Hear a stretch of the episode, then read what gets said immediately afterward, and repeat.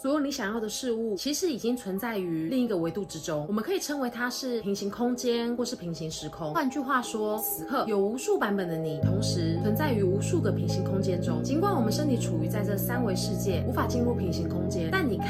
摸不着的意识却可以进入其中。那我们要如何进入呢？仔细听好喽！我们可以透过改变你的振动频率。量子，物理学告诉我们，一切皆为能量。你的想法、你的念头，甚至我们所看见的具体物质，也都是能量。请从能量频率和振动的角度去思考。所以，理解显化的最重要步骤是：首先明确知道你追求的是什么，不要用逻辑的思维去分析如何达成、何时达成等等的问题。这些思考往往会成为显化过程中的阻碍以及限制性的信念。最后，我们专注在。在你想显化的目标上，将我们的振动频率调整和愿望相匹配，这可以透过视觉化、冥想或是行动的方式来达成。然后就是放手，这样就将显化目标当做自己培养孩子，毫不犹豫的相信这个孩子将来。